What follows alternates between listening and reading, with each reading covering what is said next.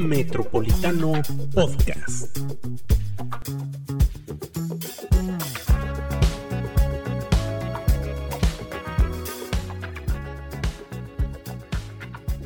Ya estamos en una emisión más de Metropolitano Podcast y este viernes nos acompaña Leonardo Montañez Castro, el nuevo alcalde de Aguascalientes. Leo, bienvenido, ¿cómo estás?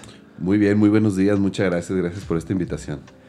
Pues Leo, cuéntanos ya dos semanas al frente de, del municipio de Aguascalientes, ¿cómo encontraste el municipio? ¿Cuáles han sido las primeras acciones que, que has tomado como parte de tu administración? Bueno, dentro de las primeras acciones lo que hemos realizado es hacer un trabajo de contacto con los servidores públicos. Finalmente es nuestro equipo de trabajo. Son ellos los que deben de estar motivados en las áreas de atención al público. Eh, hemos estado visitando a los compañeros de la Policía Municipal, de Servicios Públicos y, y bueno, pues sobre todo indicándoles cuál es la forma, la forma de trabajar. Estamos también interviniendo algunas zonas de la ciudad que pues ahora por el ciclo de lluvias es importante que tuvieran jornadas de intervención recuperando el espacio público. Recordemos que hay una teoría que se llama la teoría de las ventanas rotas y cuando se deja crecer la maleza, cuando la iluminación no funciona, pues esto genera que se pueda eh, que se puedan dar conductas antisociales y esto es algo muy importante y finalmente pues eh, es parte de las principales demandas de la población. El presidente municipal es el gobierno más cercano, por eso se le llama el primer nivel, aunque jurídicamente es un fuero de gobierno o es un orden de gobierno, pero bueno, históricamente o la costumbre se le ha llamado primer nivel porque es el primer nivel de contacto, así como pasa con la atención de primer nivel que es el centro de salud, pues el presidente se vuelve el funcionario público que por excelencia pues es con el que llego y, y pues le presento cuáles son mis principales demandas, ¿no? Y hemos encontrado pues un, un municipio eh, vibrante, un municipio eh, en Aguascalientes, pues que es de los principales municipios del estado, el principal, un municipio de más de 266 mil, 270 mil viviendas, 1.117 kilómetros cuadrados, 54 rutas eh, de recolección y donde cada vez la población sigue en aumento. Eso es Aguascalientes, un municipio que sigue creciendo y eso nos obliga pues también a que la demanda de los servicios públicos pues también siga, siga creciendo de manera proporcional.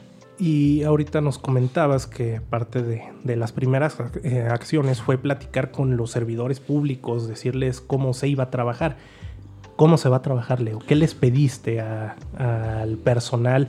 Vimos que estuviste con los elementos de protección civil, vimos que fuiste con los muchachos de limpia. ¿Qué les pedías? Bueno, sobre todo mostrándoles cuál es la maqueta. Un día estaba eh, un, un maestro albañil construyendo una barda y a él le preguntaban, ¿qué está haciendo? Y eso decía, no, pues estoy haciendo una barda. ¿Y qué está haciendo? No, pues me pidieron que iba a levantar esta barda. Un día el arquitecto lo invita a que conozca la maqueta. Él no sabía qué es lo que estaba haciendo. Cuando él ve la maqueta, se impresiona. Y dice, ¿y qué es eso? Dice, eso es lo que usted está haciendo. Pero nadie le había mostrado la maqueta.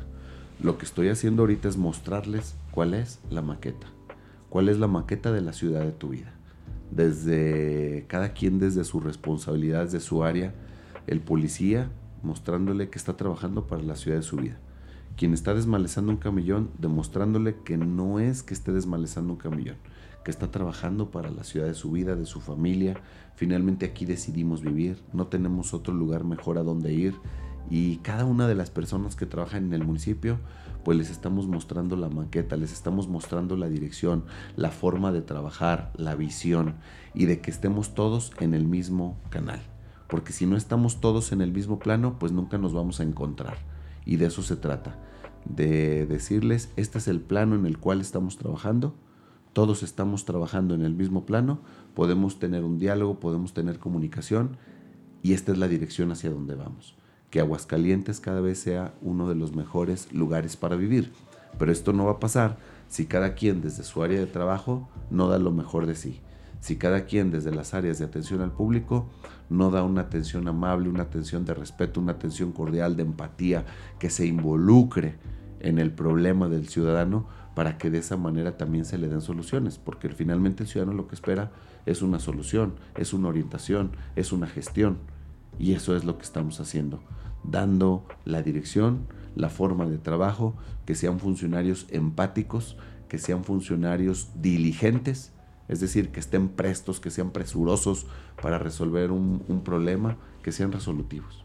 Leo, eh, llegas y pues en automático a la semana siguiente ya estaba encima el aniversario de la ciudad.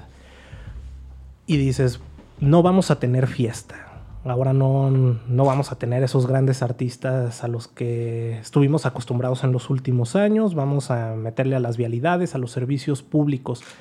Y al menos en las redes sociales, pues la gente lo vio con muy buenos ojos. ¿Cómo se toma esta decisión? De pronto, desde que ganaste, dijiste, pues este año no le metemos al aniversario o cómo fue? Bueno, tuvimos un ciclo pluvial muy atípico y esto pues generó que muchas de nuestras vialidades se erosionaran, que muchas más se dañaran y lo cual requiere una mayor intervención de recursos. Entonces, por un lado, dejamos de recibir ciertos recursos que veníamos recibiendo con frecuencia, por otro lado, aumentan las necesidades, pues por lo tanto es importante también aumentar las capacidades y para aumentar las capacidades no hay otra más que un tema presupuestal.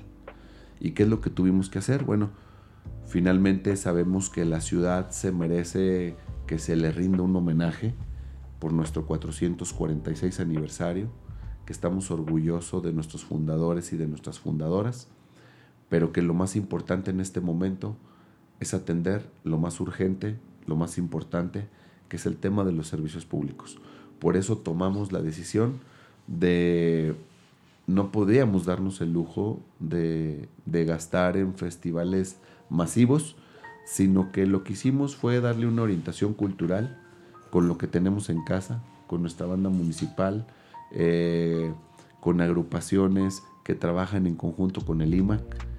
Y esa fue la decisión que tomamos. Eh, ha habido varios eventos culturales y no porque hayamos dejado de hacer ciertos festivales con grupos musicales, más populares, pues no significa que le estemos restando importancia.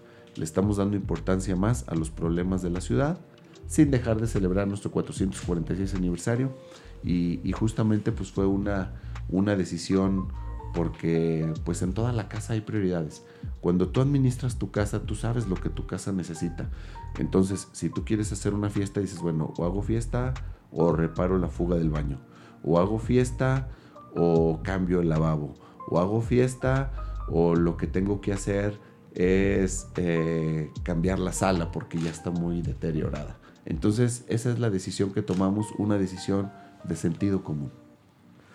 Leo, eh, ya hace casi 24 horas presentaste una convocatoria para sumar más elementos a la policía municipal.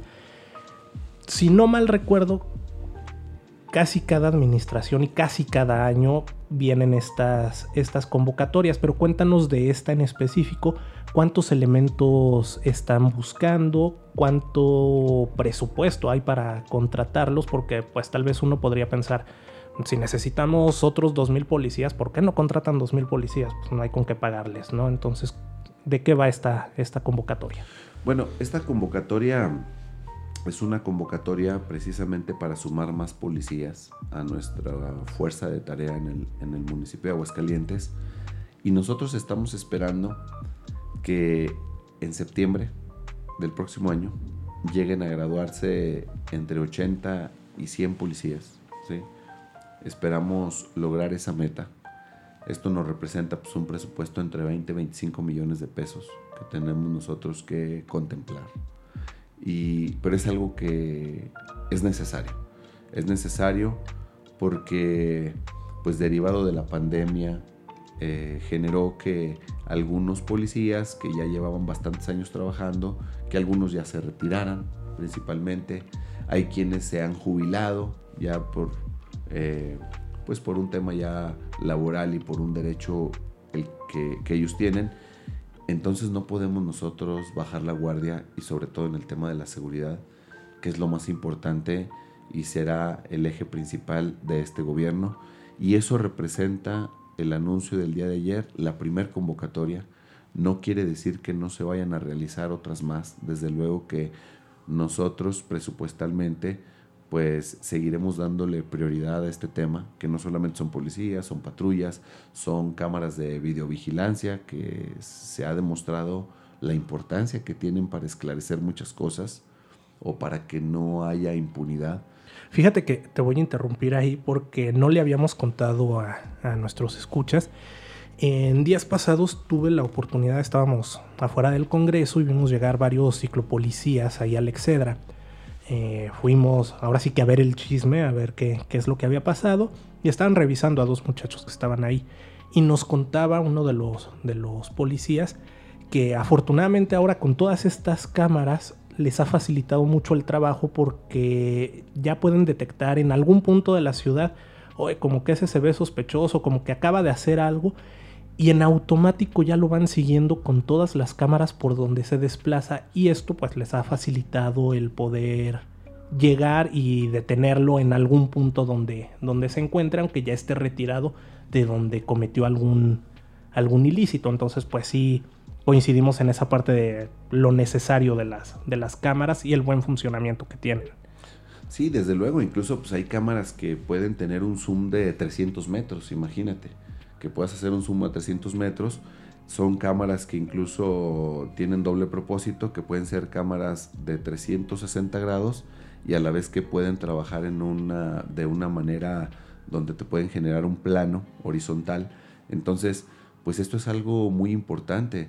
Y, no solamente es el tema de cámaras, pues también es el tema de que aprovechemos la tecnología para la mejor gestión del tráfico vehicular.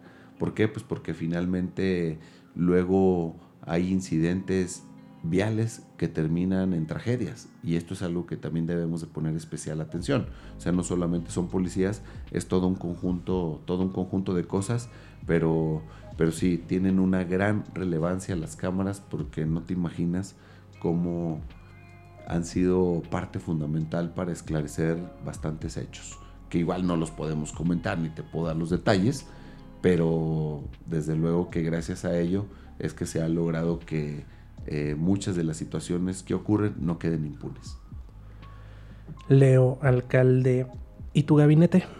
El gabinete, no, pues el gabinete el día de hoy ya prácticamente conocerán eh, los funcionarios que faltan. Eh, desde el primer día se estuvieron haciendo nombramientos y sobre todo en aquellas áreas más complicadas, las áreas como seguridad pública, que nombramos un, un encargado de despacho porque no, no puedes dejar la seguridad acéfala. Desde el 15 de octubre a la una de la mañana, pues yo estaba firmando nombramientos en el Salón Presidentes de Protección Civil, de reglamentos, pues aquellas áreas que son neurálgicas de la administración pública.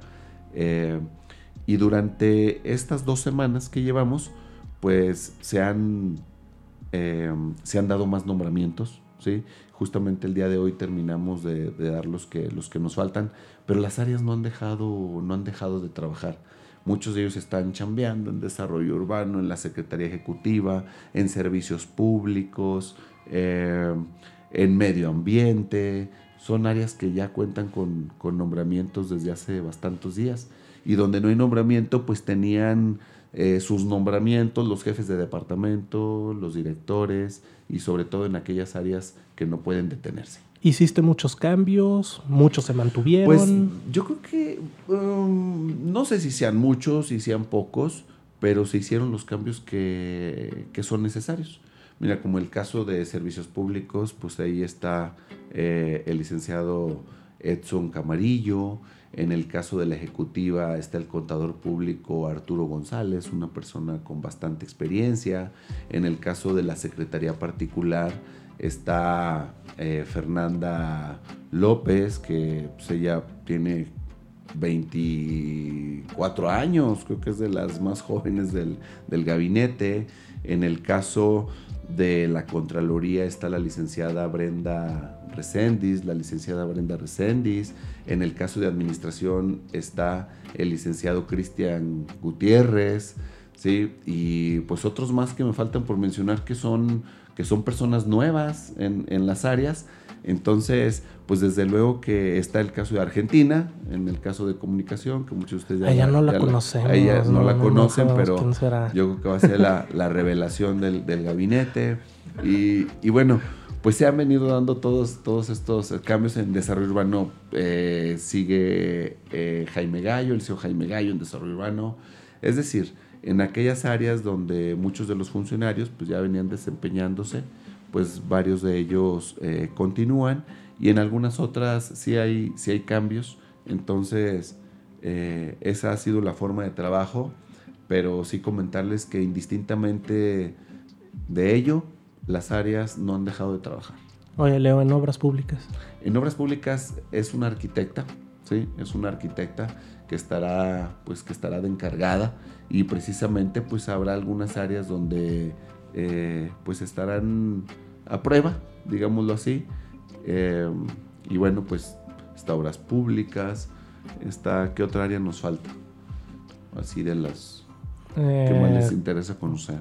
Pues el IMAC tiene que lo tienen que nombrar, ¿no? Eh, el, IMAC, es correcto. En el, en el IMAC, eh, pues seguirá Octavio. Ahí está Octavio y seguirá. Desde luego que lo que es el IMAC es una junta de gobierno, ¿sí? Que lo tiene que nombrar. Lo que es el caso de Capama tiene una junta de gobierno. El caso de Juventud tiene una junta de gobierno. El IMPLAM tiene una junta de gobierno. El IMA tiene una junta de gobierno. Entonces tenemos esos cinco PDs organismos públicos descentralizados, que ellos se rigen por su, por su junta de gobierno y desde luego que, me toca presidirlos. Pues Leo, eh, ¿qué, para, para, finalizar esta, esta entrevista, ¿qué viene en los próximos días, las próximas semanas? Estamos ya cerrando el año y antes de arrancar ya el 2022, qué viene para Aguascalientes. Sabemos que pues tal vez ahorita el tema presupuesto no es ya, ya este, mucho, pero ¿qué, tienes previsto hacer en este cierre de año? Bueno, eh, ahorita lo más importante, pues, lo que viene es, eh, estamos analizando nuestra ley de ingresos, ¿sí? Hay que ver cuánto es lo que vamos a, a captar, lo que vamos... ¿Para qué? Pues para saber cómo lo vamos a gastar y cuáles van a ser las prioridades del siguiente, del siguiente año, pero también estamos tocando las puertas de, de, otros órdenes de gobierno en el Estado, en la Federación, estamos tocando las puertas de Banobras, pues también donde estamos buscando herramientas de financiamiento, financiamiento que no le van a representar, eh, en el caso de Banobras, pues un endeudamiento a alguna administración futura, que también la deuda no es mala, depende en qué la vayas a aplicar, más cuando se trata de infraestructura, cuando se trata del tema de vialidades, de los temas del agua, y, eso es lo que viene. Viene un proyecto fuerte en el tema de inversiones para lo que viene siendo el abastecimiento del agua y el tema también de, de vialidades, y el reto para cerrar el año, pues siguen siendo los servicios públicos, ¿no? Que la gente perciba en su día a día que tenemos un servicio eficiente en la recolección de, basura, que tenemos eh, mejores vialidades, que estemos trabajando en las vialidades, que los ahorros que tenemos justamente del Festival de la Ciudad, pues que se sigan encaminando a la mejora de las vialidades, eh, pintura que falta en muchas de las calles, nomenclatura que falta en muchas de las calles. Eso es lo que viene el día de hoy. En unos momentos más, pues tenemos también ya ahí la entrega de algunas obras, entre algunos cruceros, algunas velarias. Es decir, indistintamente eh, de lo que suceda, el trabajo en la administración pública no se detiene. Eso es lo más importante que tiene Aguascalientes, que es una ciudad, que es un municipio que vibra, que sigue creciendo, con sus más de 270 mil viviendas, más de 1.107 kilómetros cuadrados, donde te paras en tercer anillo y ves cómo el transporte de carga no deja de fluir, pues estamos en una zona pujante en, este, en lo que viene siendo el Bajío y son oportunidades que debemos nosotros de, aprovechar, eh, cómo aprovechamos el tema del turismo regional, cómo realizamos una plataforma donde si llega un turista a Aguascalientes, tenga una plataforma donde ahí tenga la gastronomía, los sitios de interés, los museos, los horarios, los barrios mágicos con los que contamos a 45 minutos, que somos un lugar privilegiado porque estamos a hora y media de tres ciudades que son patrimonio cultural de la humanidad, nuestros barrios mágicos, tenemos que darles una conectividad entre los barrios para hacer un circuito precisamente eh, y que se vuelva un sitio de interés que si un turista llega a Aguascalientes, decida quedarse otra noche, porque le ofrecemos algo atractivo. Me platicaba mi madre que en aquellos años, eh, cuando era la feria de San Marcos, en los diferentes barrios se tocaban, se interpretaban las mañanitas. ¿Y sabes quién era el que estaba en las mañanitas? Estaba un artista que se llama José Juan y otro que era nada más y nada menos que, Garrido, el que compuso la pelea de gallos. Él era el que venía para tocar las mañanitas en diferentes barrios. Quien patrocinaba esos eventos era la Casa Madero. Tú, conoces Casa Madero, la gran, el gran prestigio que tiene. Y bueno, pues se trata de retomar, de retomar todos estos, todos estos temas. ¿Por qué? Pues porque nos generan economía, diversificamos nuestra economía y no depender solamente de la manufactura, sino que el turismo también sea una, una puerta para diversificar la economía. Por eso es que queremos hacer de Aguascalientes la ciudad de tu vida, ¿sí? Y donde varias personas también que nos conozcan, pues también la hagan, la hagan suya. Oye, ahorita que nos contabas esa parte histórica, se me quedó como muy grabado. No todos los nombres, evidentemente, porque aquí el experto eres tú y ahorita van a escuchar por qué. Eh, te entrevistábamos en el... De hecho, previo a entrevistarte, eh, en el aniversario de la ciudad, empezaste en el miércoles ciudadano itinerante en Villas y nos hablabas de toda esta historia de Aguascalientes y todos los compositores y artistas. Y yo dije, órale, qué preparado. Después viene el aniversario de la ciudad y en la entrevista los volviste a decir, creo que hasta en el mismo orden y después todavía en el discurso en el Teatro Morelos. Entonces, cuéntanos de esta historia de Aguascalientes. Eh, mm, también nos dijeron, es que es muy apasionado de la historia de, nuestra ciudad. Pues yo creo que más que, bueno, primero porque pues es la historia de nuestra ciudad y es el aniversario de nuestra ciudad y hay que exaltarlos. Y fíjate que el día que estuvimos en el Teatro Morelos, pues es que el Teatro Morelos tiene aparte su propia historia. Les comentaba en el caso de Federico Méndez que a los 8 años se presenta en un festival del 10 de mayo, el Festival de las Flores y un Vagabundo, y donde llega descalzo y gana un concurso de 100 pesos. Que eso le valió luego llegar hasta la XCW en la Ciudad de México y por su carisma entrar a los camerinos de Pedro Infante, en la Plaza Garibaldi de hacerse amigo de José Alfredo Jiménez, de Javier Solís, Imagínate nada más y nada menos que Federico Méndez, compositor, como lo he dicho, de qué manera te olvido, Marioneta, El Ranchero, Platiqué con mi gallo. Pero también en el Teatro Morelos sucedió otro hecho muy importante de otro gran compositor, que es Alfonso Esparzoteo, que en la Convención Nacional Revolucionaria de 1914, que por 13 días queda electo Eulalio Gutiérrez y que despacha en lo que hoy es Palacio de Gobierno, que fue sede de la Presidencia de la República, fue Palacio Nacional por 13 días, del 1 al 13 de noviembre de 1914, pero sucede que también en 1914 quien llega inspirado por los ideales villistas es Alfonso Esparza Oteo y se enlista en las fuerzas de Villa.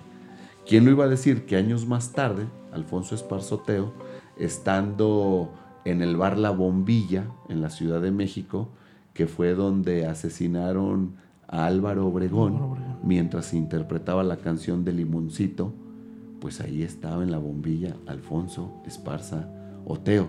Entonces, eh, yo creo que nuestra ciudad tiene tantas cosas que nos inspiran y les comenté pues también de Jesús Fructoso Contreras, de su gran obra y que muchas de sus obras están en reforma en la Ciudad de México por petición de Porfirio Díaz, como el Cuauhtémoc, entre otros. En Puebla está el general Ignacio Zaragoza, también una obra hermosa del aguascalentense, aquicalidense o hidrotermopolitano eh, Jesús Fructoso Contreras. Entonces yo creo que son cosas que em, nos hacen sentirnos orgullosos. Les comentaba también desde aquel 1 de mayo que en la calle, era la calle Obrador, ahora José María Chávez, esquina con Nieto. No, no, le, no le le dejamos. que fue donde llegó Santana. Y donde ahí lo abordó María Luisa Fernández Villa. Que eso nos valió el 23 de, de mayo que por primera vez saliera publicado el decreto ya como eh, un lugar independiente de Zacatecas, ¿no? Por la historia o por la leyenda del de beso, de aquel beso. Entonces, creo que son cosas que nos dan identidad. Y eso es lo más importante, que tengamos una identidad Digo, así como tenemos una identidad en el país por el tema desde nuestra independencia, eso nos da una identidad. La revolución nos da una identidad como mexicanos y como mexicanas. Que al final del día todos pensamos diferente y tenemos cada quien su propia ideología. Pero estas son cosas que nos dan unidad, que nos dan una cohesión social, precisamente que creo que es lo que debemos de fortalecer para sentirnos orgullosos de este lugar hayamos o no hayamos nacido aquí, porque finalmente es el lugar donde, donde elegimos vivir. Y creo que eso es lo más importante, que desde los niños tengan un orgullo, tener esa, que sea nuestra marca ciudad desde nuestros fundadores. Ese es el tema. Pues Leo, muchísimas gracias por la entrevista, por la clase de historia y esperamos tenerte pronto de nuevo con nosotros para comentar de futuros proyectos para para la ciudad y lo que vaya, lo que vaya saliendo en la capital. Muchísimas gracias Leo Montañez y nosotros continuamos en Metropolitano Podcast. Muchas gracias y buen día a todas y a todos. Ya estamos de vuelta amigos y vamos a comentar algunos temas locales, entre ellos eh, esta encuesta de Demoscopia Digital en la que coloca a Aldo Ruiz recordarán, el exdelegado de la Secretaría de Bienestar en Aguascalientes, bueno, pues lo ha colocado como la mejor opción de Morena de cara a la elección del próximo año en la que se renovará la, la gubernatura de Aguascalientes. Eh, Demoscopia Digital asegura que Aldo Ruiz es el personaje de Morena que mejor ubicado se encuentra hasta, hasta el momento en un, en un camino hacia la, candidatura morenista. Habrá que recordar que han sonado varios, varios nombres, pero bueno, asegura esta, esta casa encuestadora que es Aldo Ruiz quien, quien representa hasta el momento la mejor opción para, para Morena de cara a la elección que estaremos viviendo el primer domingo de junio de 2022 en Aguascalientes. Y hablando de morenistas, este viernes precisamente fue el doctor Hugo López Gatel quien en la, en la conferencia mañanera del presidente Andrés Manuel López Obrador calificó como un gran éxito la campaña de vacunación contra COVID-19 en el país el doctor López Gatel aseguró que, que todos los adultos mayores, todas las personas mayores de 18 años ya han recibido al menos una dosis. De lo dijo durante su intervención, es una meta cumplida a pesar de todos los todos los temas que han girado en torno a esta a esta campaña de vacunación, pues Hugo López Gatel dijo es meta cumplida, tuvimos éxito en la misión, dijo que al menos el 83% de la población mexicana mayor de 18 años ha sido vacunada con al menos una dosis contra el COVID-19.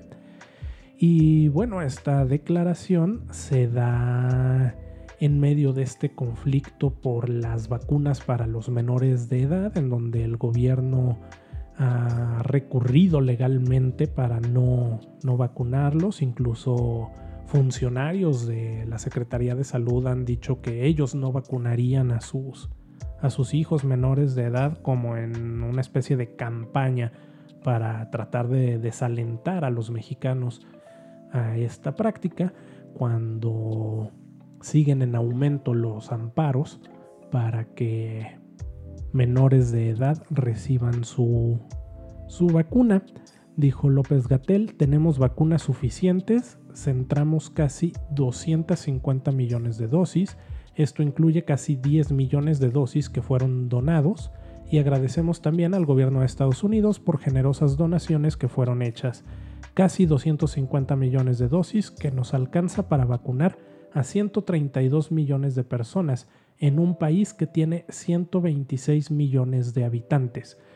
Aquí la pregunta es entonces, ¿por qué tanta negativa de de vacunar a los menores de, edad que incluso ya han recibido amparos y bueno, recurren a este tema legal las autoridades de salud para no vacunarlos cuando tenemos alrededor de 6 millones de vacunas extras de las que necesitaría el total de la población, ¿no?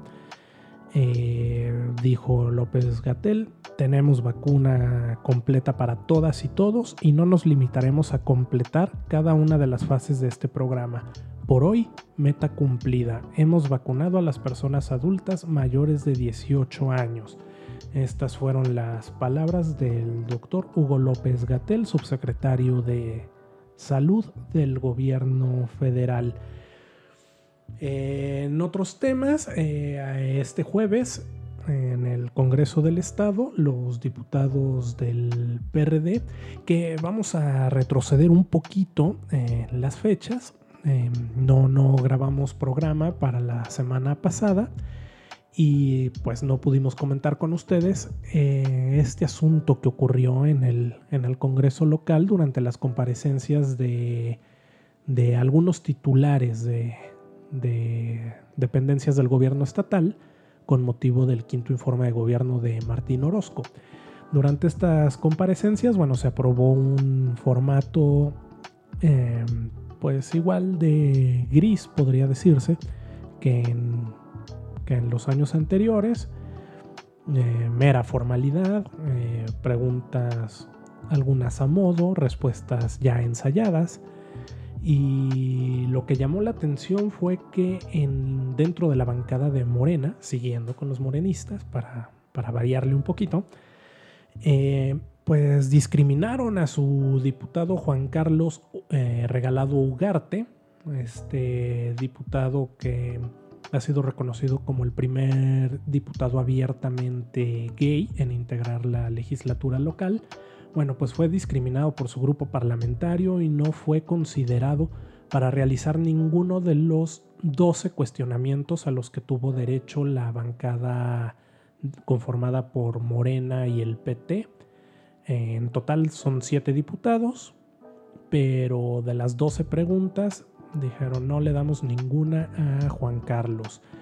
Eh, al final, con el titular de de la Secretaría de Desarrollo Económico, fue la última comparecencia del jueves pasado, eh, la bancada del PRD decidió ceder una de sus participaciones para que el diputado pudiera, pudiera hacer un cuestionamiento. Eh, el diputado comenzó agradeciendo a, los diputados perredistas por el, por el gesto y denunció la discriminación de la que ha sido, ha sido víctima de hecho, pues por parte de su propia, de su propia bancada. Eh, cada coordinador parlamentario eh, designó o al menos acordó dentro de su, de su bancada quiénes serían los diputados que participarían y bueno, pues fue Juan Luis Jasso, el coordinador del grupo parlamentario de Morena, quien no incluyó a, Juan Carlos Regalado. hizo su cuestionamiento con este espacio que le, que le cedió el PRD. Y todo esto viene a colación porque hablábamos de que el PRD justamente ayer presentó una iniciativa que busca proteger los derechos de los animales al considerarlos dentro de la constitución política del estado de Aguascalientes como seres sintientes. Esto eh, explicaba el diputado Cuauhtémoc Escobedo, que tiene como objeto incrementar las penas, que sea más severo el castigo para quienes ejerzan maltrato hacia los animales o incluso pues lleguen a, quitarles la vida. Porque dice, bueno, pues ahorita ya está incluido en el Código Penal, pero pues las sanciones son muy, dijo, muy blandas. Em, llegan a tener algo así como tres meses de, de prisión y bueno, eh, como parte de, la agenda de, este partido fue presentar la, iniciativa para protegerlos desde la Constitución al considerarlos como seres sintientes. Y hasta aquí vamos a dejar el programa de hoy. Eh, ya la próxima semana esperamos contar con con Lisette y con María en este espacio como lo veníamos haciendo habitualmente para desmenuzar los temas que vayan dando de qué hablar durante la, la próxima semana. Así que nos escuchamos el próximo viernes.